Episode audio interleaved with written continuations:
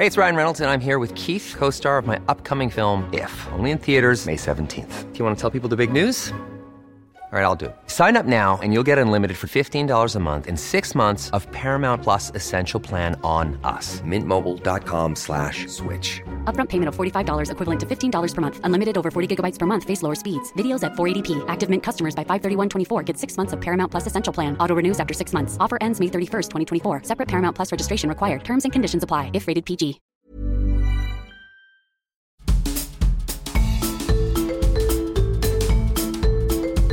Vous écoutez le podcast de So Planet, un site et un podcast indépendant. Je suis Anne Greff et je vous propose des interviews avec des personnalités pour discuter autour des thèmes environnement, culture et droits humains avec l'idée d'ouvrir des portes vers d'autres cultures, d'autres regards et d'autres approches du monde. Sur So Sweet Planet aujourd'hui, j'ai le grand plaisir d'accueillir Ramata Toulaïsi, réalisatrice et scénariste franco-sénégalaise née en France de parents sénégalais. Son premier court-métrage Astel avait remporté le prix SACD de la meilleure première œuvre de fiction, le prix spécial du jury compétition nationale au célèbre Festival international du court-métrage de Clermont-Ferrand en 2022 et a aussi été primé au Festival international de Toronto, excusez du peu. Son premier euh, long métrage, Banel et Adama, était cette année en compétition officielle du 76e Festival de Cannes.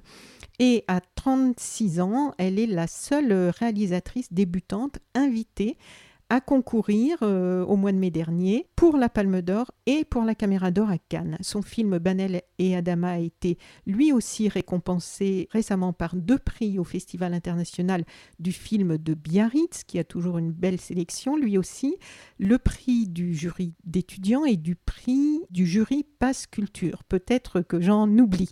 Bonjour Ramata Toulaïsi. Bonjour.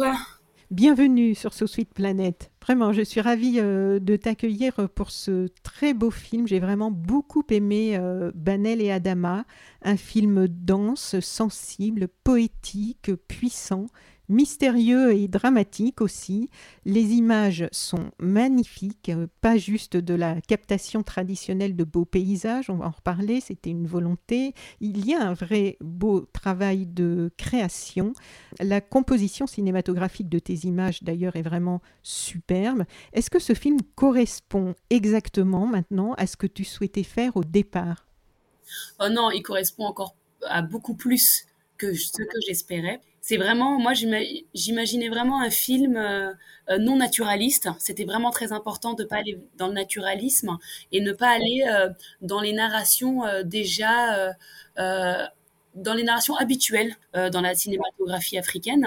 Et c'est pour ça que je voulais aller vers le cinéma du genre parce que je, pour moi, c'est important d'apporter un nouveau regard et une nouvelle euh, vision des choses sur l'Afrique euh, et tout particulièrement à travers la culture euh, africaine, le cinéma, la photographie, le théâtre, la danse, et ne pas rester dans le naturalisme. Donc c'est pour cela que mes images sont très travaillées avec des plans composés, avec plusieurs genres littéraires que je mélange dans la narration, que ce soit le réalisme magique ou euh, la tragédie, ou la poésie, ou les contes avec les contes des Grimaud. Donc vraiment, ce, ce film euh, euh, regroupe vraiment toutes les intentions que je souhaitais pour ce projet.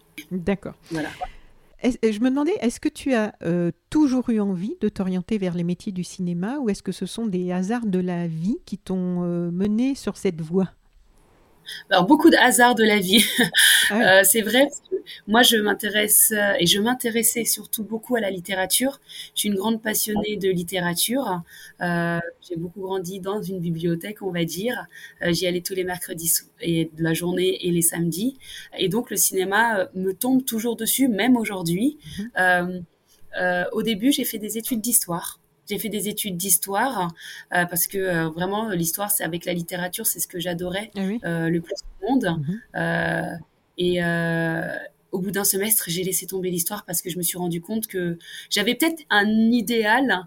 Euh, J'imaginais vraiment qu'à l'université, on allait faire des débats, on allait devenir des sophistes. Ah voilà, c'est ce que j'imaginais en histoire, alors que ce n'est pas du tout ça. On reste dans un, amphi à écrire des dissertations toute la journée. Donc, au bout d'un semestre, j'ai fui l'histoire et je me suis demandé euh, qu'est-ce que je pourrais faire pendant un semestre en attendant la rentrée prochaine et me réorienter correctement.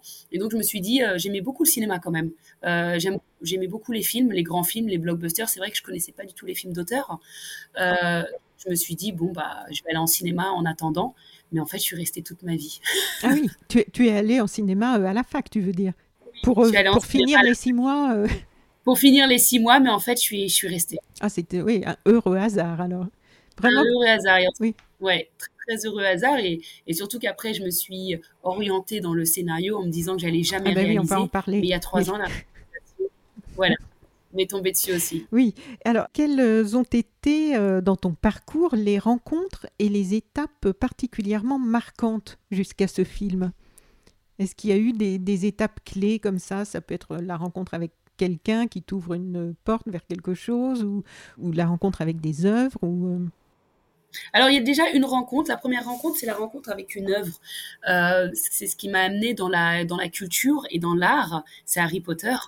Euh, lorsque j'étais jeune, euh, Harry Potter m'a vraiment ramené dans l'amour des histoires, de raconter des histoires, de lire des histoires. Harry Potter m'a emmené dans la littérature et ensuite dans le cinéma à travers le scénario. Et grâce à ce livre et à, ces, à cette mhm. saga, euh, que j'affectionnais énormément lorsque j'étais adolescente et, euh, et, jeune et jeune femme.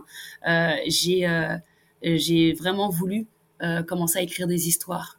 Euh, écrire des histoires qui n'étaient pas réalistes, écrire des histoires avec beaucoup de magie, euh, beaucoup de merveilleux, beaucoup de fantastique.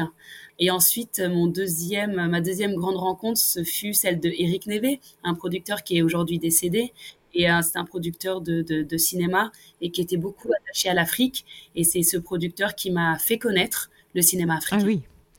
Et, tu, quand tu dis euh, que euh, après Harry Potter, ça t'a donné envie d'écrire, et là, tu avais quel âge quand tu commences à écrire, à avoir cette envie en fait de, de, coucher sur le papier des histoires, ce qui n'est pas le cas de tout le monde. Je pense que. Je pense que je suis fin à la fin du collège, au début du lycée.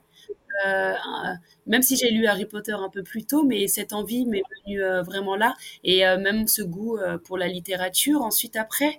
et j'ai commencé par, par écrire des nouvelles. J'ai commencé par écrire des petites nouvelles et des articles aussi. C'était vraiment toute forme d'écriture, mais, mais c'est vrai que j'écrivais des nouvelles qui se déroulaient dans Paris et dans le métro. D'accord.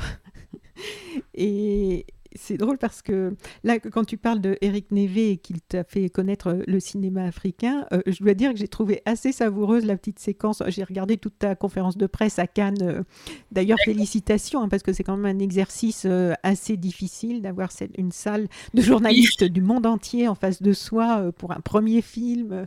Tu as été tout de suite dans le grand bain. Hein. C'était quand même. Et, mais les questions de ce que j'ai vu étaient, étaient, assez bienveillantes, ce qui n'est pas toujours euh, le cas non plus. Et en fait, euh, j'ai trouvé donc une, séquence assez savoureuse, c'est quand on essaie de te faire parler euh, sur les, les films, la cinématographie africaine qui aurait pu t'influencer parce que dans la tête, de, je pense, de la personne qui posait la question, c'était une évidence que euh, ces films-là t'avaient influencé. Et tu dis avec euh, beaucoup de délicatesse que tu admires beaucoup ces films et qu'ils ont euh, certes compté pour toi, mais tu conclus d'une façon assez assez en assumant franchement que en fait non, ces films-là ne t'ont pas influencé. Donc j'aimerais savoir, quand Eric Neve t'a montré tous ces films africains, est-ce que tu euh, pensais qu'ils étaient euh, peut-être un, peu datés. Bon, le mot peut être un petit peu péjoratif, c'est pas le mot que j'aimerais employer, mais par rapport à, aujourd'hui, aux préoccupations d'aujourd'hui, parce que ce qu'on qu'on voit dans ton film, bon, le réchauffement climatique, tout ça, ça c'est évidemment des préoccupations d'aujourd'hui qui, n'étaient pas forcément dans les films précédents, et le, la remise en cause ou le, de certaines traditions de la façon dont on représente toujours la femme, euh, de toutes ces questions-là, euh, ça c'est plus ta génération qui, qui l'assume, je trouve aussi euh, franchement et, avec un, bel élan, on va dire. Oui, en fait, ce qui est drôle, c'est que je me rappelle, j'étais dans les bureaux d'Éric Neves, ses bureaux de mmh. production, parce qu'au bout d'un moment, on est devenus très amis. Et il me dit, bon, qu'est-ce que tu qu'est-ce que tu connais du cinéma africain et euh, qu'est-ce que tu as déjà regardé? Et moi, je lui, je avoue, bah, rien en fait. J'ai encore rien de regardé. Il était totalement, mais totalement désemparé. Je me souviens encore de son visage. Donc, euh, c'était le temps où on regardait encore des DVD. Il m'a passé le gros, le gros DVD euh, des œuvres complètes, de la filmographie complète d'Ousmane Semben.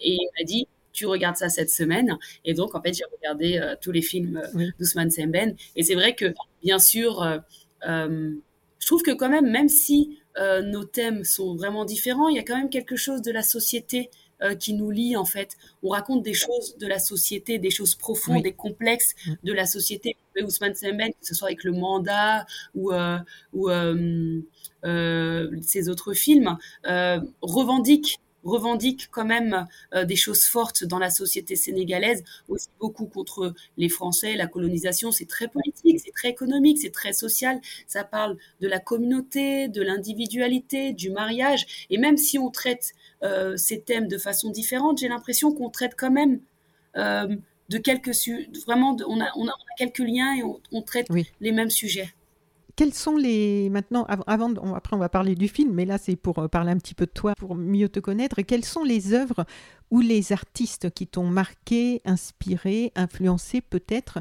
déjà si tu veux bien en musique?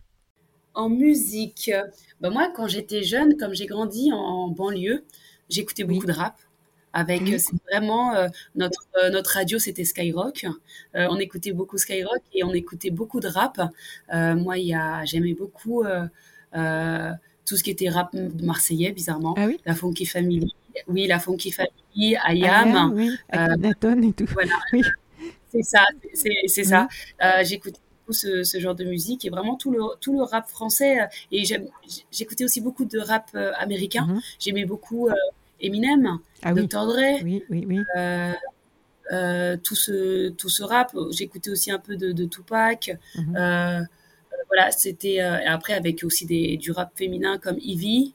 Euh, et j'aimais beaucoup aussi Laurie Neal. Ah voilà, j'étais j'étais vraiment dans la soul, euh, le R&B américain, mais aussi de rap et de hip-hop américain. D'accord. Pas de soul, de, de, des choses des 60s, 70s, de toutes les, les, les belles voix de l'époque, ah du rock ou... Ça, je les ai connues vraiment non, pas du tout. Ça, c'est vraiment ça. Quand j'étais jeune, non. Euh, après, c'est des choses. je vais être honnête. Euh, quand j'étais jeune, on était vraiment dans une période assez rap, et c'est pour ça aussi. Je pense que c'est aussi le rap qui m'a ramené euh, au goût des mots et au goût de vraiment parce que quand on prend les textes d'Ayam, croyez-moi, c'est même d'NTM. Hein, vous voyez les, les rimes. C'est vraiment très travaillé, c'est vraiment recherché. C'est et je pense que le goût des mots me vient aussi d'ici, même si je me suis jamais essayé au rap et c'est vraiment euh, vraiment un art qui me voilà, juste à l'écoute et le hip-hop aussi. Euh, mais c'est vrai que c'est vraiment beaucoup plus tard hein, que j'ai j'ai commencé à écouter du blues, du jazz, du Aretha Franklin, voilà. toutes ces choses-là, c'est vraiment sur le tard. D'accord. Et il y a des personnalités dans les femmes africaines américaines qui t'ont marqué, même si tu les as découvertes sur le tard, découvertes? euh, Moi, j'aime beaucoup euh, Laurie Neal. Je trouve que Laurie Neal, euh, que j'ai découverte euh, assez tôt avec euh, le film Sister Act, puisqu'elle joue d'abord dans le film Sister Act euh, avec Whoopi Goldberg. Je trouve qu'elle a une voix admirable et qu'il y a un mélange de genres dans sa musique où elle, met du rap, elle met aussi du reggae. et je pense que et, a fait un album et au début avec les Fujis, je l'ai connue avec les Fujis et je pense que c'est vraiment ce euh, ouais, ouais, c'est Laurie c'est vraiment, mais vraiment dans le style, dans tout. C'est vraiment de l'art ce qu'elle fait. Moi, je, je, je, je vraiment comme de l'art. Euh, et euh, ça, elle m'a vraiment, elle m'a vraiment touchée lorsque j'étais jeune. Alors en littérature, bon, j'ai déjà vu que tu citais régulièrement euh, Toni Morrison et Maya Angelou. J'adore aussi. Donc, euh, j'ai lu il y a pas très longtemps les, je crois que c'est trois volumes de l'autobiographie de Maya Angelou. Voilà. Ah bah oui, et euh, j'ai tellement adoré, c'est tellement, je trouve que tout le monde devrait lire, euh, oh, ça devrait être nous dans, ici aussi dans nos programmes scolaires parce que c'est tout un monde, toute une époque et puis euh, Et puis quel parcours euh, incroyable, quoi. Donc, euh, dans les plus récentes, donc euh, je vais te laisser prononcer parce que c'est très difficile pour moi à chaque fois. L'autrice nigériane Chimamanda Ngozi voilà, qui est aussi une grande pointure et et, qui, qui, elle, est dans les, les, personnes vivantes encore, heureusement. Toni Morrison et Maya Angelou n'étant malheureusement plus parmi nous. On trouve aussi, j'ai vu dans tes références, Cent ans de solitude de Gabriel Garcia Marquez, qui est une, une belle référence pour ce monde onirique aussi. Hein. Oui, pour le réalisme magique. Et donc, est-ce que tu peux nous en citer quelques autres ou, revenir sur, sur ces personnes-là et nous dire pourquoi, qu'est-ce qui te touche dans leur travail? euh, je pense que tu as cité les, les, principaux, vraiment parce que c'est à chaque fois qu'on me demande, euh, la première personne que je cite, c'est Toni Morrison, ensuite Maya Angelou et Chimamanda Ngozi Adichie.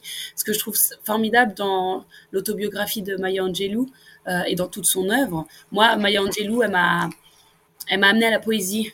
Je, parce que j'ai commencé la littérature avec les romans jeunesse, ensuite avec des romans adultes, et voilà, et ensuite la poésie. Euh, et, euh, et, je suis rentrée dans un monde que je ne connaissais pas et que j'ai plongé dedans et j'ai plus voulu en sortir. Euh, la poésie, c'est de Maya Angelou est, est exceptionnelle euh, et forte et, et, vraiment intense.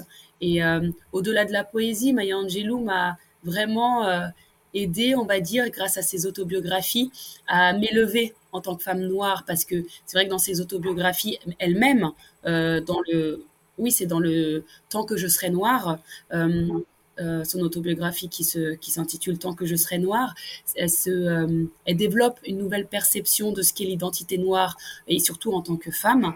Et c'est vrai que son développement à elle m'a aidé à me développer moi-même aussi en tant que noire et m'a aidé aussi à m'élever. Et je pense que c'est la même chose avec Shimamanda euh, Ngozi Adichie qui qui euh, qui, a aidé beaucoup de femmes sur euh, le féminisme parce que c'est la grande vraiment la grande on va dire la grande connaisseuse du féminisme et, surtout ce que j'apprécie beaucoup chez Shimamanda Ngozi Adichie c'est qu'elle chacun de ses romans, parce que moi je les ai tous lus, hein, que ce soit ses romans ou ses essais, sont très différents. On peut même pas savoir que c'est elle qui écrit un roman ou un autre, et, ça prouve tout, son art et ça prouve euh, vraiment euh, sa force dans, son écriture. Moi, j'ai lu Americana lorsque j'étais au Sénégal. Moi aussi, je suis repartie vivre au Sénégal euh, juste après mes études de la FEMIS, et, vraiment, ça m'a. Je pense que ces livres-là, que ce soit Maya Angelou ou Chimamanda Ngozi Adichie, nous aident, nous, les Noirs, à nous reconnaître, en fait, à nous élever, et aussi à s'accepter. Hein. Il ne faut pas avoir honte de le dire parce que euh, elles nous, elles nous écrivent, elles nous, elles nous relatent vraiment dans la confiance, euh, dans la force, dans la complexité. Euh, et, et, ces, ces auteurs-là nous voient grands comme on doit l'être en fait, et nous rabaissent jamais et nous aident à nous, nous affirmer dans ce monde euh, raciste, on va dire. Et, c'est pour ça que j'adore ces, auteurs. Et pour Toni Morrison, ce que j'ai apprécié chez elle, c'est c'est le réalisme magique, mais au-delà de ça, c'est sa description et son utilisation de la femme noire dans ses romans. C'est vraiment une auteure qui n'a pas peur de ne pas aller dans le consensuel, qui, ne veut pas écrire des femmes noires opprimées, euh, oppressées, fragiles, vulnérables. Ces femmes noires sont complexes, sont fortes, sont des fois égoïstes, sont méchantes, sont, horribles, même, mais, même si elles ont toutes euh, euh, un objectif. Hein, mais ce sont des personnages hyper complexes et, elles ont toute une raison pour survivre en fait. elles cherchent à, elles ont une quête. Je pense une quête de l'absolu dans, dans leur dans leur être en tant que femme. C'est pour ça que aussi le, la quête aussi de Banel, c'est une quête de l'absolu aussi dans son amour et en tant que femme. Et voilà, et je pense que ces, ces, trois auteurs euh, afro-américaines et africaines euh, m'ont vraiment aidé à m'affirmer moi en tant que femme noire. C'est au-delà du fait qu'elles nous qu'elles m'ont en tout cas moi aidé, je ne vais pas parler pour tout le monde, euh, à me libérer, mais c'est plus que ça. Elles m'ont permis de m'élever. Plus que de me libérer, c'est vraiment m'élever en fait dans cette société. C'est important. Alors, euh, toujours dans les, les, œuvres ou les artistes qui t'ont marqué, côté cinéma ou série maintenant? Ou alors série The Wire, sans aucun doute, sans réfléchir. The Wire, c'est vraiment une série créée par David Simon qui est passée au début des années 2000 sur la chaîne HBO et qui relate la vie de Baltimore à travers à travers les quartiers défavorisés, à travers le trafic de drogue et à travers les policiers qui essayent de lutter contre ce trafic de drogue. Et, et donc chaque saison a un thème. Et euh, ce qui est formidable, par exemple, il, y a, il y a cinq saisons dans cette série. La cinquième saison, c'est le journalisme. La quatrième saison, c'est l'éducation. Euh, la troisième saison, c'est c'est la ville avec la réélection du maire. Et la deuxième saison, c'est les docs, les docs. Et la première saison, j'ai fait à l'envers, mais c'est pas grave. Et la première saison, en fait, c'est, c'est son, euh, bah, on, tourne autour de ces policiers, mais toujours en gardant les mêmes personnages et en ajoutant d'autres au fur, et à mesure des saisons. Et Baltimore devient un personnage à part entière, en fait, dans cette ville. C'est vraiment l'histoire de Baltimore et comment euh, le gouvernement américain a laissé tomber ces quartiers défavorisés, en fait. Et euh, c'est vraiment une série, c'est l'une des meilleures séries du monde, vraiment, qui est très, qui est très juste en fait, qui est très juste sur la condition euh, des Noirs américains, euh, de comment on les traite, de comment ils sont, ils sont perçus euh, de, de, du trafic de drogue et comment beaucoup tombent dans ce trafic à cause de la pauvreté, à cause de l'abandon. et de comment la corruption des politiciens, la corruption des journalistes, l'éducation, comment le, les politiciens ont abandonné totalement l'éducation. et c'est vraiment une série à voir. Est-ce que d'autres formes d'art ont compté euh, ou comptent pour toi? Parce que c'est vrai que j'ai vu dans les précédentes interviews, on te demande souvent bon, les références traditionnelles en cinéma, en littérature. Mais en fait, est-ce qu'il y a d'autres formes d'art dans ta vie qui sont importantes? Oui, il y en a une qui est très très importante, c'est euh, la peinture. Euh, J'aime beaucoup euh, euh, l'art moderne, l'art contemporain. Euh, je vais énormément au musée et j'aime beaucoup Van Gogh, par exemple. Edouard Munch et plus récemment euh, Kerry James Marshall ou Moako Boafo. Euh, et euh, je m'inspire beaucoup de peinture pour réaliser mes films. Et de toute façon, ça se voit, je pense, dans Adèle et Adama et même dans Astel. Et avec mon chef opérateur, Amin Berada, on est beaucoup allé au musée. on a beaucoup analysé beaucoup d'œuvres, de grandes œuvres, les couleurs.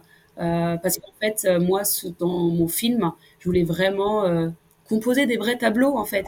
En fait, ce que je fais moi dans le cinéma, c'est très drôle. J'aime beaucoup d'art, mais comme je peux pas les faire euh, à l'extérieur, j'essaye de les mettre dans le cinéma. Donc c'est pour ça que j'écris des poèmes qui sont des voix off euh, dans le cinéma. Euh, j'essaye de composer des, des tableaux comme des vraies peintures dans le cinéma. Et voilà, ça m'aide ça m'aide à être vraiment créative. C'est un art complet finalement pour toi le cinéma. Tu peux mettre tous les autres arts c'est ça, mais c'est ça qui est magique dans le cinéma et c'est ça qui est formidable. Vraiment, c'est un art, comme tu dis, c'est vraiment un art hyper complet. La musique aussi, on va peut-être y revenir, mais j'ai énormément été au studio avec le compositeur. On a vraiment travaillé les musiques ensemble euh, et c'est vraiment un art où on touche tous les arts et c'est stimulant pour notre créativité. Pour en finir avec les références, est-ce qu'il y a euh, maintenant des artistes qui sont cultes pour toi? Et si oui, pour quelles raisons? Tout domaine confondu. Hein domaine. Alors là, je vais partir un peu de, je vais m'éloigner de ce qui est littérature, cinéma, euh, peinture, et je pense que je vais dire Mohamed Ali, euh, parce qu'en fait, c'est, c'est, j'ai un cadre de lui chez moi sur mon bureau, euh, parce que moi, je j'aime pas du tout la boxe, mais c'est le personnage, c'est la personne que j'admire, son courage, sa détermination, sa, sa motivation et surtout, surtout sa confiance. Il avait une confiance en lui. Euh, c'est pour ça qu'il s'appelait le plus grand, the greatest. Euh, il avait une confiance en lui et je pense que c'est sa confiance qui l'a mené là, bah, là où, euh, pas là parce qu'il est mort, mais qui l'a mené où il est arrivé, euh, sommet, vraiment au sommet et euh, aussi, ce que j'aime euh, chez, ce que j'aime chez Mohamed Ali, c'est ses combats. C'était quelqu'un de très radical. Euh, il avait énormément de, de, combats politiques. Euh, il voulait pas faire la guerre euh, du Vietnam euh, parce qu'il disait que c'était pas une guerre pour les Noirs. Euh, parce que le gouvernement américain ne s'occupait, pas des Noirs. Alors pourquoi devrait-il s'occuper des Américains? Il a changé de nom pour devenir euh, musulman.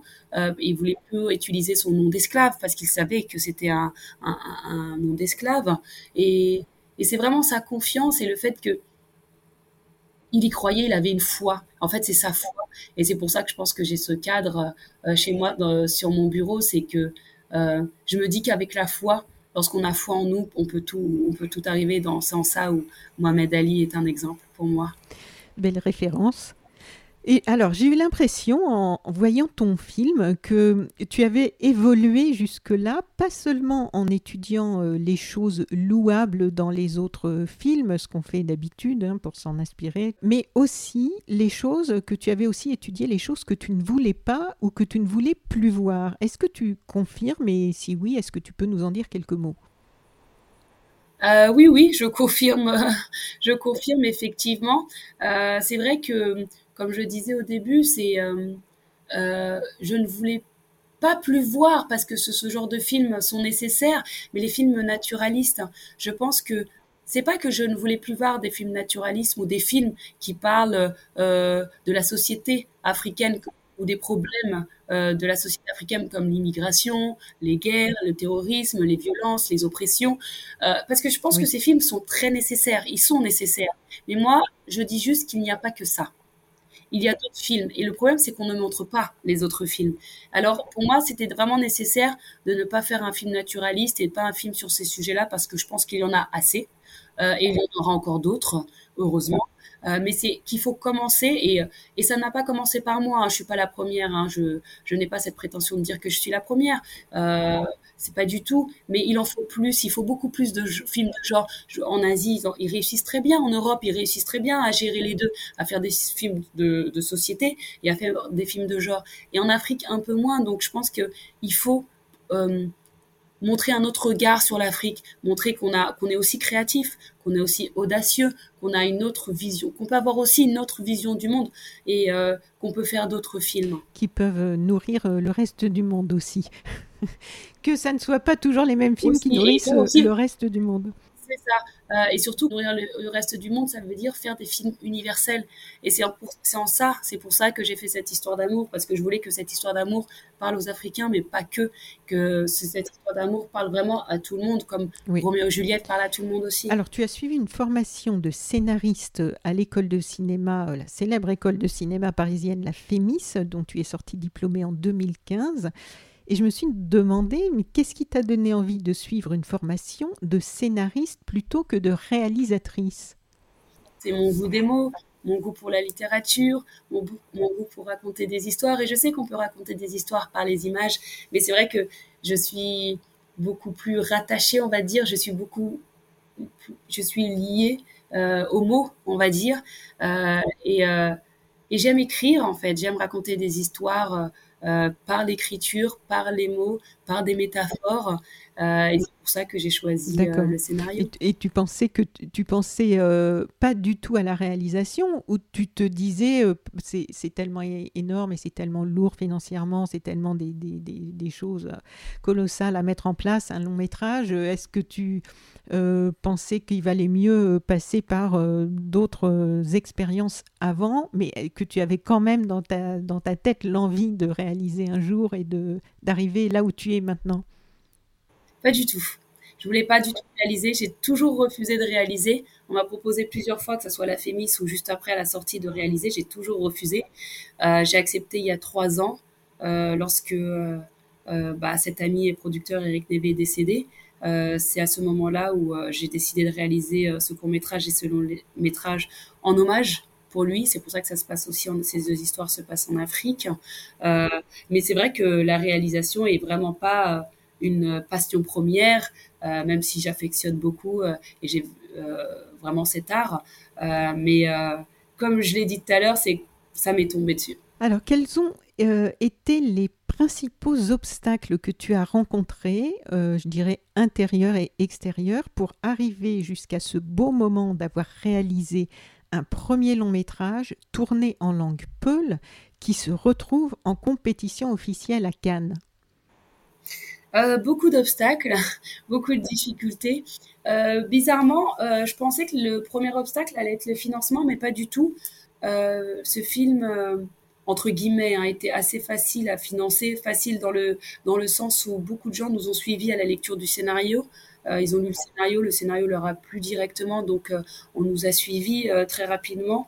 je pense que les difficultés, les obstacles étaient sur le terrain, tourner avec des acteurs non professionnels, tourner au Fouta lorsqu'il fait 50 degrés avec des tempêtes de sable et lorsque toute ton équipe tombe malade. et vraiment, c'est les conditions climatiques, euh, les conditions sur place parce que euh, Podor se trouve à 8 heures de Dakar, à la frontière de la Mauritanie, c'est très désertique. C'était vraiment les, vraiment les conditions sur place pendant le tournage qui étaient très éprouvantes, très difficiles. Euh, et c'est vraiment tous les obstacles. On a failli d'abandonner vraiment plusieurs fois ce, film pendant le tournage. Et quelle belle victoire alors finalement. Alors je t'ai demandé les principaux obstacles. J'aimerais te demander aussi qu'est-ce qui t'a aidé, qu'est-ce qui t'a donné confiance? Euh, peut-être que ce sont des choses qui seront transposables pour euh, d'autres qui voudraient marcher sur tes pas. Alors j'ai ouais j'ai un, un, unique et, bon conseil je pense. c'est bien choisir son équipe.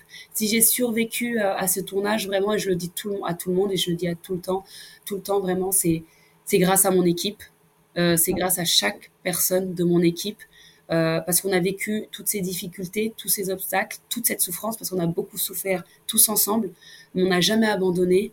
Lorsqu'il fallait pleurer sur l'épaule de quelqu'un, il y avait mille épaules sur lesquelles pleurer. Lorsque et on me laissait pas pleurer longtemps on me disait tu peux pleurer pendant une minute et ensuite tu dois te relever parce que tu n'as pas le choix.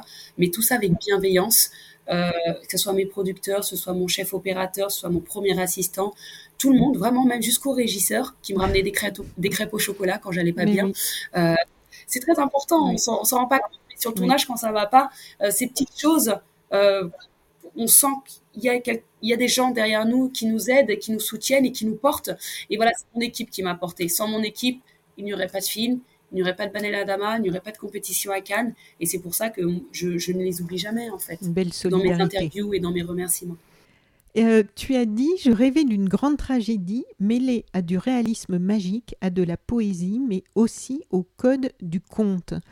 Et je me demandais, est-ce que des gens, dans des genres très différents, mais en fait, qui me sont venus un peu à l'esprit euh, c'est justifié ou pas. Euh, je, pensais euh, à Fellini côté cinéma et en écriture à une jeune femme que, j'ai eu la chance de rencontrer deux fois déjà pour So Sweet Planet qui s'appelle Laura Nsafou et qui développe un monde aussi onirique, de réalisme magique, de, de, femmes fortes, de, de, choses qui sortent un petit peu des, des cadres habituels et pour laquelle j'ai beaucoup d'admiration aussi. Je ne sais pas si tu connais. Que ce sont des univers, est-ce que dans, les, dans leur démarche, pas dans leurs univers, chacun son univers, mais est-ce qu'il y a des choses qui te parlent dans tout ça, dont tu peux te sentir proche si tu les connais? Bien sûr, euh, les deux, j'en je, je, ai entendu bien sûr parler de Fellini et c'est drôle. Euh, 8 et demi euh, et La Dolce Vita euh, étaient deux films dans nos références avec mon ah chef opérateur, même si à la fin il en reste rien, bah, mais en tout cas, bah, la preuve, que j'y ai pensé?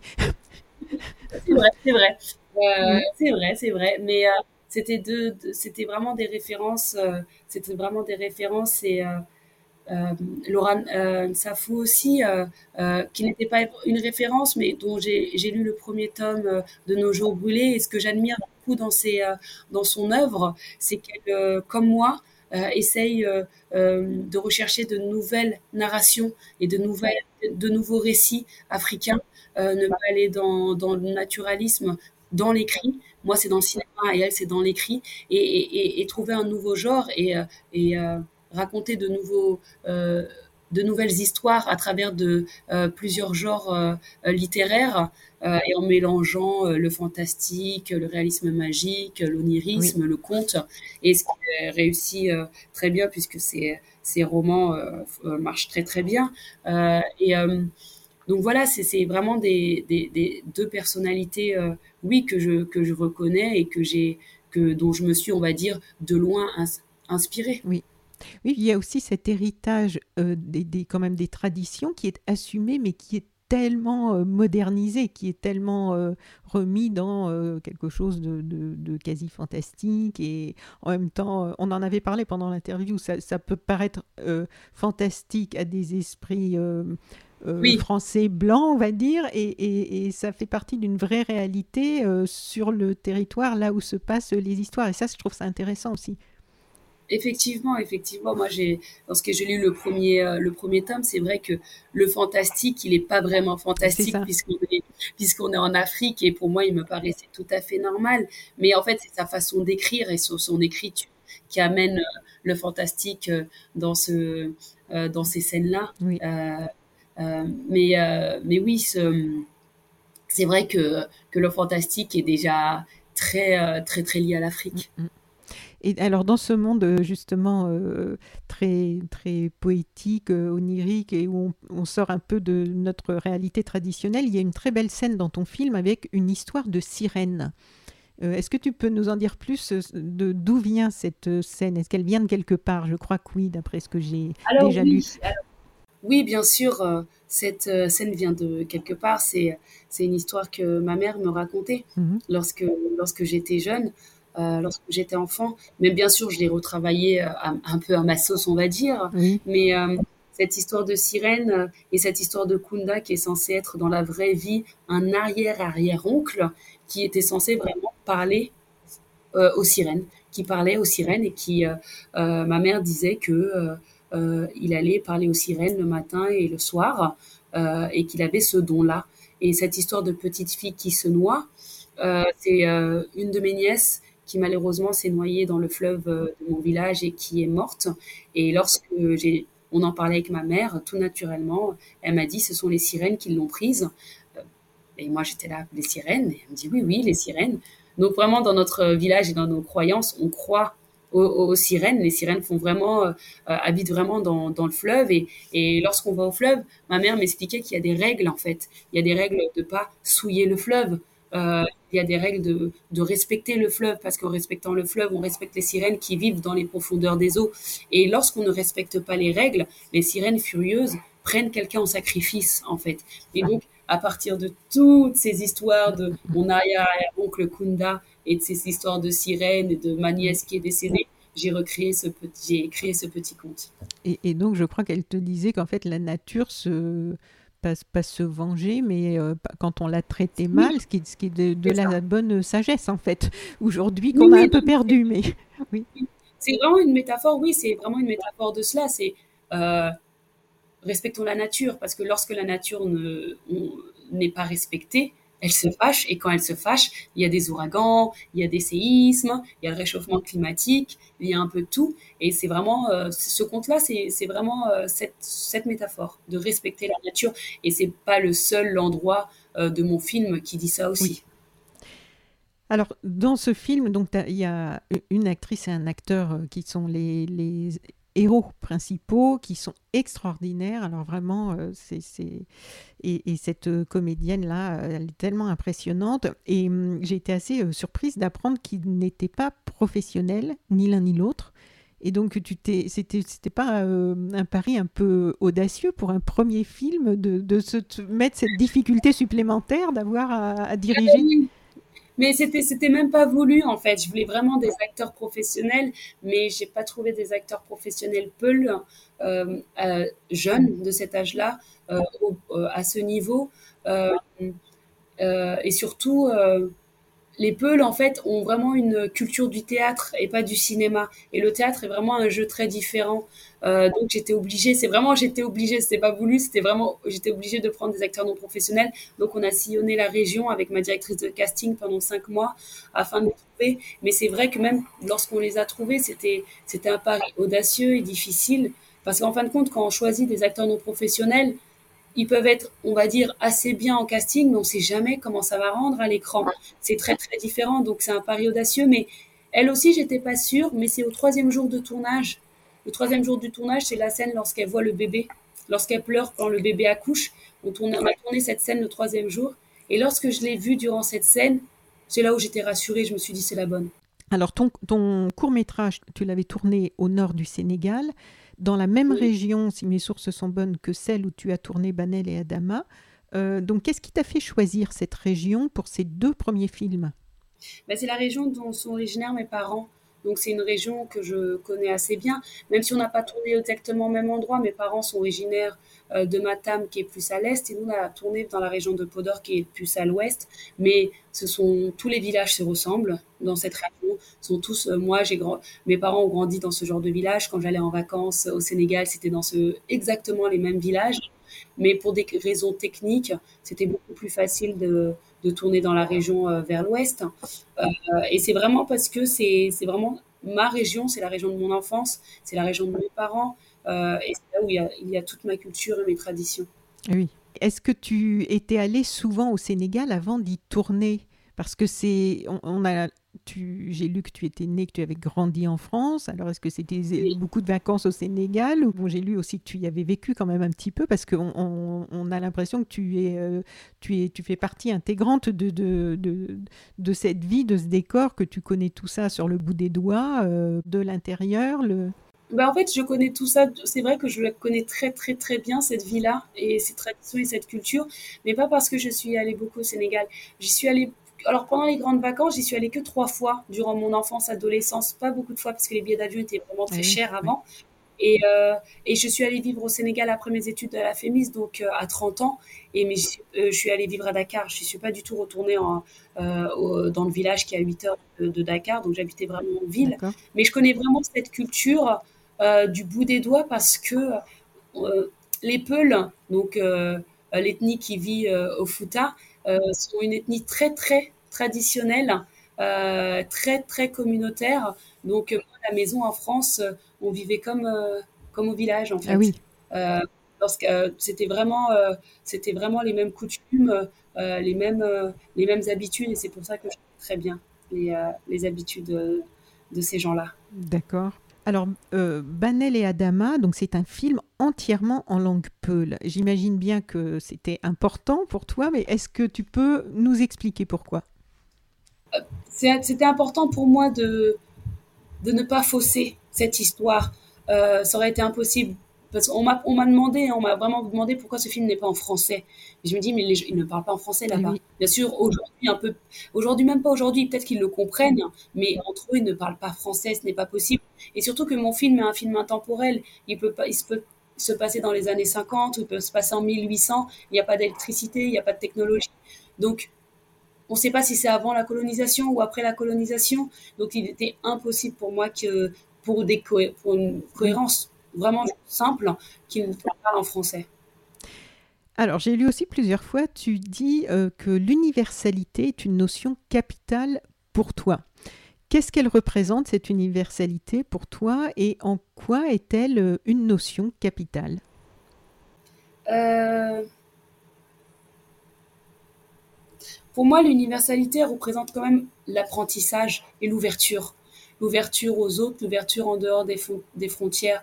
Moi, j'ai beaucoup appris euh, des autres pays, pas en allant dans les autres pays, mais grâce aux films, à la culture, aux livres, euh, aux tableaux, à la musique, euh, parce qu'on nous apportait des choses universelles à travers d'autres cultures. Et c'est pour ça que c'est important pour moi de refaire la même chose avec des œuvres et du cinéma africain. C'est apporter une connaissance africaine à d'autres cultures, à d'autres personnes, euh, en ouvrant les frontières en fait. Et, c'est pour ça de ne pas rester juste euh, dans des histoires très africaines, mais et, je pense qu'on peut peut faire des histoires très africaines, mais tout en étant universel. Et en fait, c'est vraiment ce côté universel qui va nous aider, je pense, à s'ouvrir et à mieux se comprendre en fait dans le monde, juste à mieux se comprendre et surtout euh, ne pas tomber dans les clichés, dans les stéréotypes, parce que moi je fais beaucoup de Q&A en ce moment avec la tournée de mon film, et il y a des gens qui sont jamais allés en Afrique, et il y a des choses que j'entends en fait, des choses que j'entends que j'ose même Mais pas. tu as dit je fais beaucoup de de Q&A. Euh, donc ça, de Q&A, c'est des questions-réponses. Oui. Euh, dans des dans des projections, dans des projections, euh, dans des avant-premières, des, des, débats avec le, public. voilà, c'est ça. Euh, je fais beaucoup de débats avec le public. Euh, euh, à l'issue de, projections de Banane et Adama, du public qui ne sont jamais en Afrique. Mais des fois, j'entends des choses, mais tellement clichés et tellement stéréotypes qui n'existent même pas, mais qu'on entend juste à la télé euh, ou dans des mauvaises presses, et qu'on se dit, c'est bien d'apporter des histoires universelles en fait, pour vraiment et des nouvelles narrations, pour pas que les gens s'imaginent des choses qui n'existent pas grâce à, cause de faux clichés et à cause de faux semblants en fait. Ouais, c'est pour ça que c'est important pour moi de faire cette histoire universelle pour, et surtout cette histoire d'amour parce que je pense que le plus grand le, plus grand thème universel, bah, ce sont des histoires d'amour en fait que tout le monde oui, comprend. C'est le dénominateur commun, ça, sur toute la planète, oui. C'est ça, c'est ça. Donc, euh, je pense que c'est pour ça que j'ai choisi de, de, de, faire une histoire d'amour aussi. Euh, parce que tout le monde peut comprendre, en tout cas j'espère, hein, j'espère que tout le monde peut comprendre les histoires d'amour. Donc dans le film Banel et Adama, les répliques sont parfois minimalistes mais souvent percutantes. Euh, et il y a une réplique que j'avais notée en regardant le film et j'ai vu que dans la nouvelle bande-annonce qui a été refaite pour la sortie du film, en fait elle a été reprise justement cette phrase. Euh, Lorsqu'Adama demande à un vieil homme pourquoi le temps change si subitement et celui-ci lui répond tout simplement. Il lui répond parce que les gens changent. Et je me demandais, ces dialogues, tu les as écrits avec ce souhait qu'ils soient très épurés ou c'est ta façon d'écrire euh, habituelle où il y avait un vrai souhait d'une quête de d'aller à l'essentiel comme ça? Non, c'était une quête. C'est vraiment pas ma façon habituelle parce que j'écris beaucoup, je parle beaucoup habituellement. c'est pas. En fait, je pense que c'est parce que je voulais vraiment respecter aussi la cohérence des peuls. En fait, les peuls parlent très peu en fait. Il parle peu, mais en disant beaucoup. Euh, et c'est vraiment ça, en fait. Et c'est pour ça que dans, que ce soit dans, sur mon court métrage ou dans Banel Adama, il y a plusieurs séquences où ça ne parle pas. Parce que les Peuls ont cette réputation de fierté et d'être dignes et de ne parler que quand, lorsqu'il faut parler, de parler beaucoup avec des gestes, de beaucoup parler avec des regards et des silences. Ils parlent beaucoup avec les silences aussi. Et, et c'est ça que je ne voulais pas trahir, en fait. Et c'est pour ça que tout est épuré. Je voulais vraiment respecter euh, la façon d'être des Peuls à travers, euh, vraiment à travers ce scénario.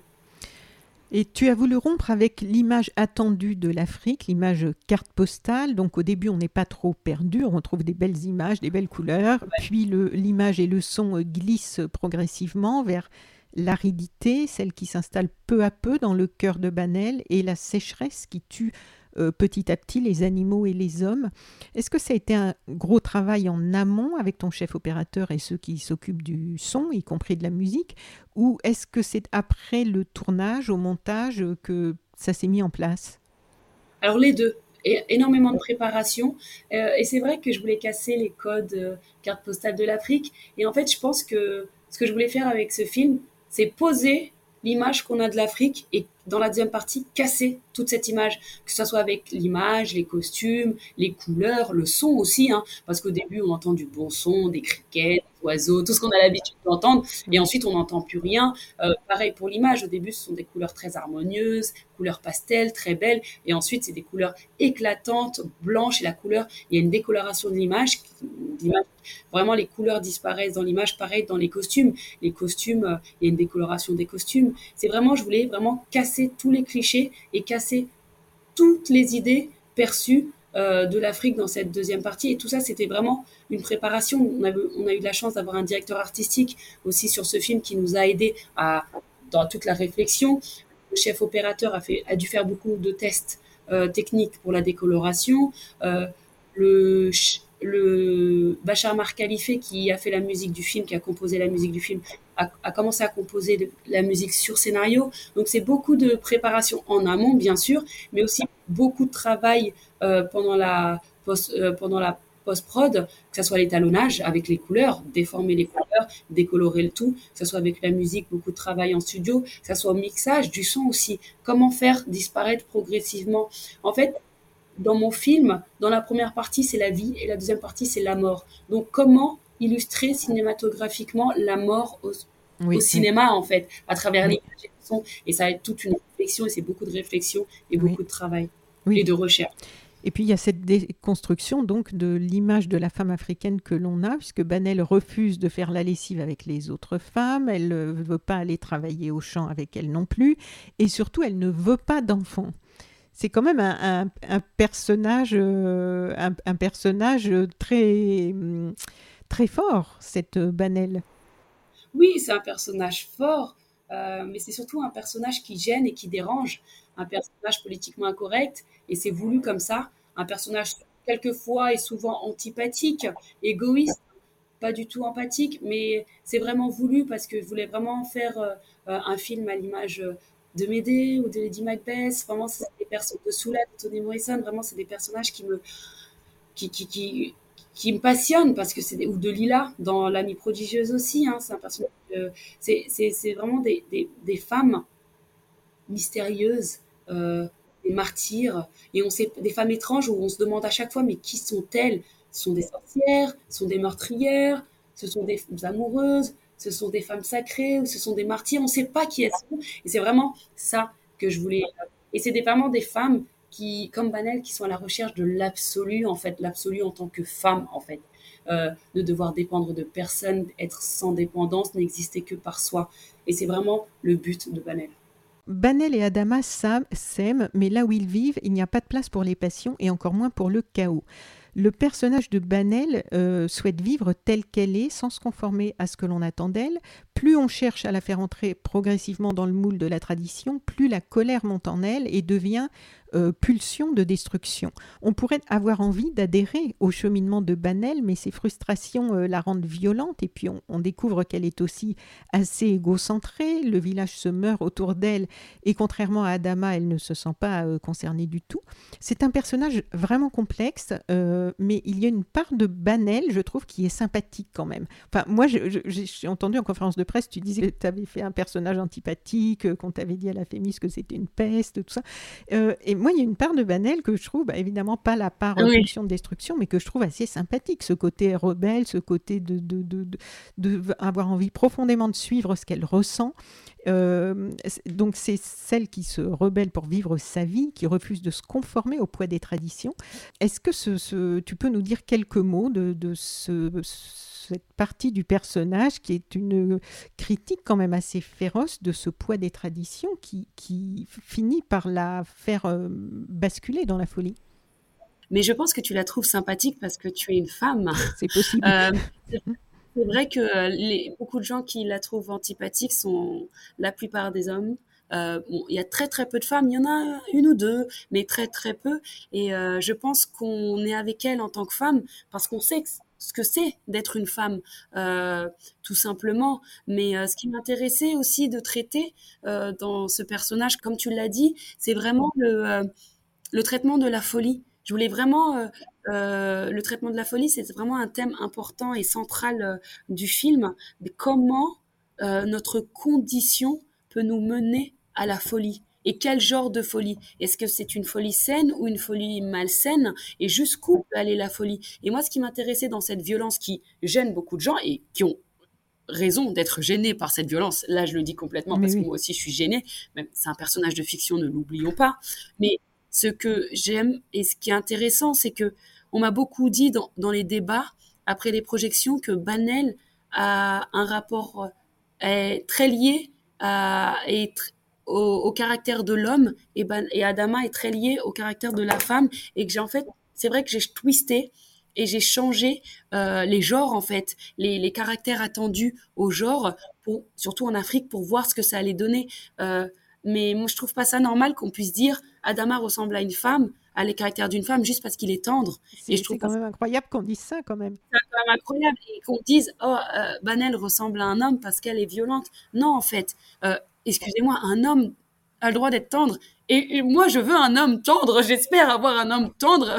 Euh, et si c'est moi la violente dans le couple, c'est pas pour ça que je ne suis pas femme en fait, et c'est pas pour ça que lui n'est pas homme. Et je trouve que travailler, c'est fait exprès, que j'ai fait exprès de d'échanger euh, euh, ces, ces, caractérisations, euh, surtout dans ce territoire africain, euh, parce que je sais ce qui est attendu de ces personnages-là en fait. L'homme dans les dans les dans les films africains, ont l'habitude d'être méchants, durs, contrôler les femmes dans le patriarcat. Mais là, c'est Banel qui contrôle voilà, mais là, c'est Banel qui domine Adama. Et je pense que, c'est pas, pas que la violence, je pense, qui gêne chez elle. C'est effectivement le fait que qu'elle veut, elle veut être libre, elle veut vivre ce qu'elle estime juste. Oui, et qu'elle domine Adama, et qu'Adama ne la domine pas. Et je pense que c'est ça le problème qu'ont les hommes avec mon film. Dernière question, il est question euh, du changement climatique donc hein, euh, dans ce film quand même, même si ce n'est pas le sujet du film, mais il est là, comme il est là autour de nous et dans la société euh, partout maintenant. on parle souvent de réchauffement climatique sur So Sweet Planet et de la chute de la biodiversité. Est-ce que ce sont des préoccupations récentes pour toi ou est-ce que c'est le constat que tu as pu faire euh, là-bas sur place qui t'a inspiré euh, et, qu'est-ce qui t'y a sensibilisé à cette problématique? Non, non, c'est pas le constat sur place. Euh, c'est vraiment bien avant le réchauffement climatique et bien avant. Et là, depuis très longtemps, et on est toujours là. On l'a vu cet été avec Hawaï, avec la Grèce, avec la Californie, avec l'Asie.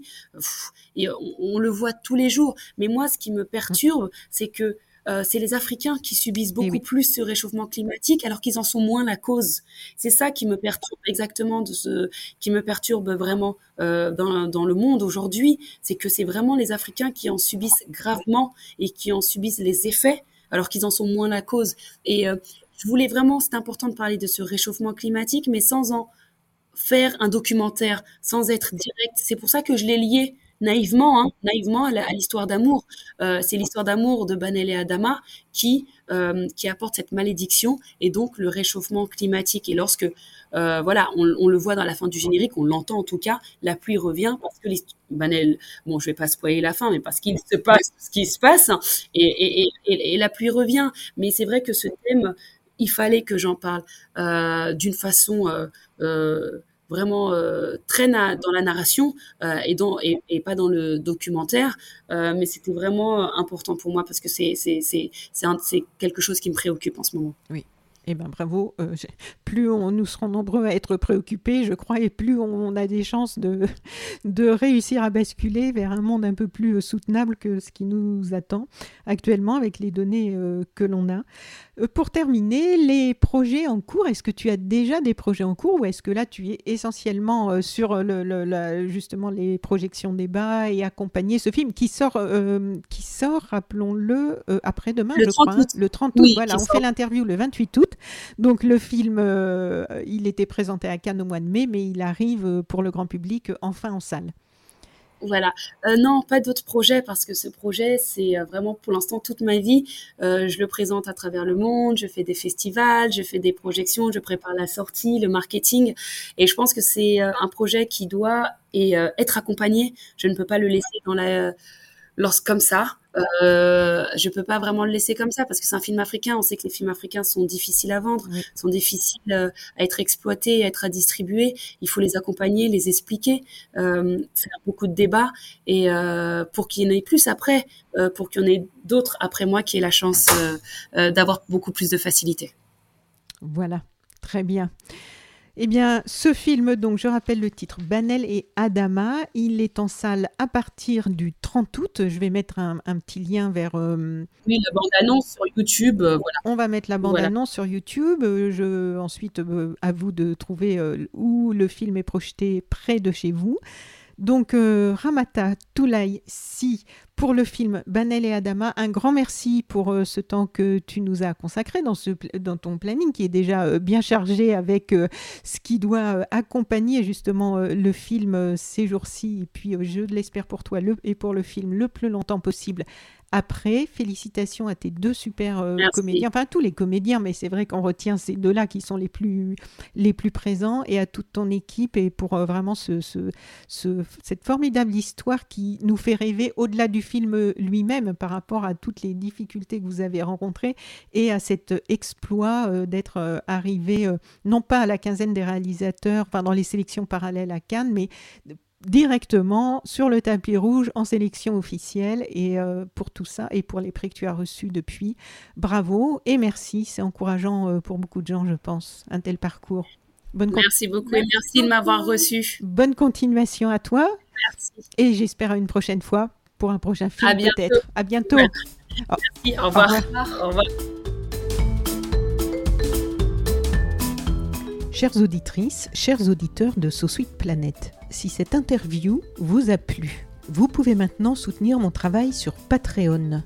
Je vous rappelle que je réalise seul tous les contenus des podcasts et du site internet sous-suite-planète.com et je suis indépendante. Vous pouvez donc soutenir mon travail sur Patreon par une contribution ponctuelle ou à partir de 3 euros par mois. Vous aurez accès à des contenus exclusifs et à vos épisodes de podcast sans publicité. Vous trouverez le lien vers mon Patreon dans le texte de cet épisode. Vous pouvez cliquer sur le lien, vous accéderez à la page du Patreon de Sous-Suite Planète sur laquelle je vous explique pourquoi j'ai besoin de votre soutien et vous pourrez voir un petit peu comment ça se passe. Donc n'hésitez pas, à tout de suite.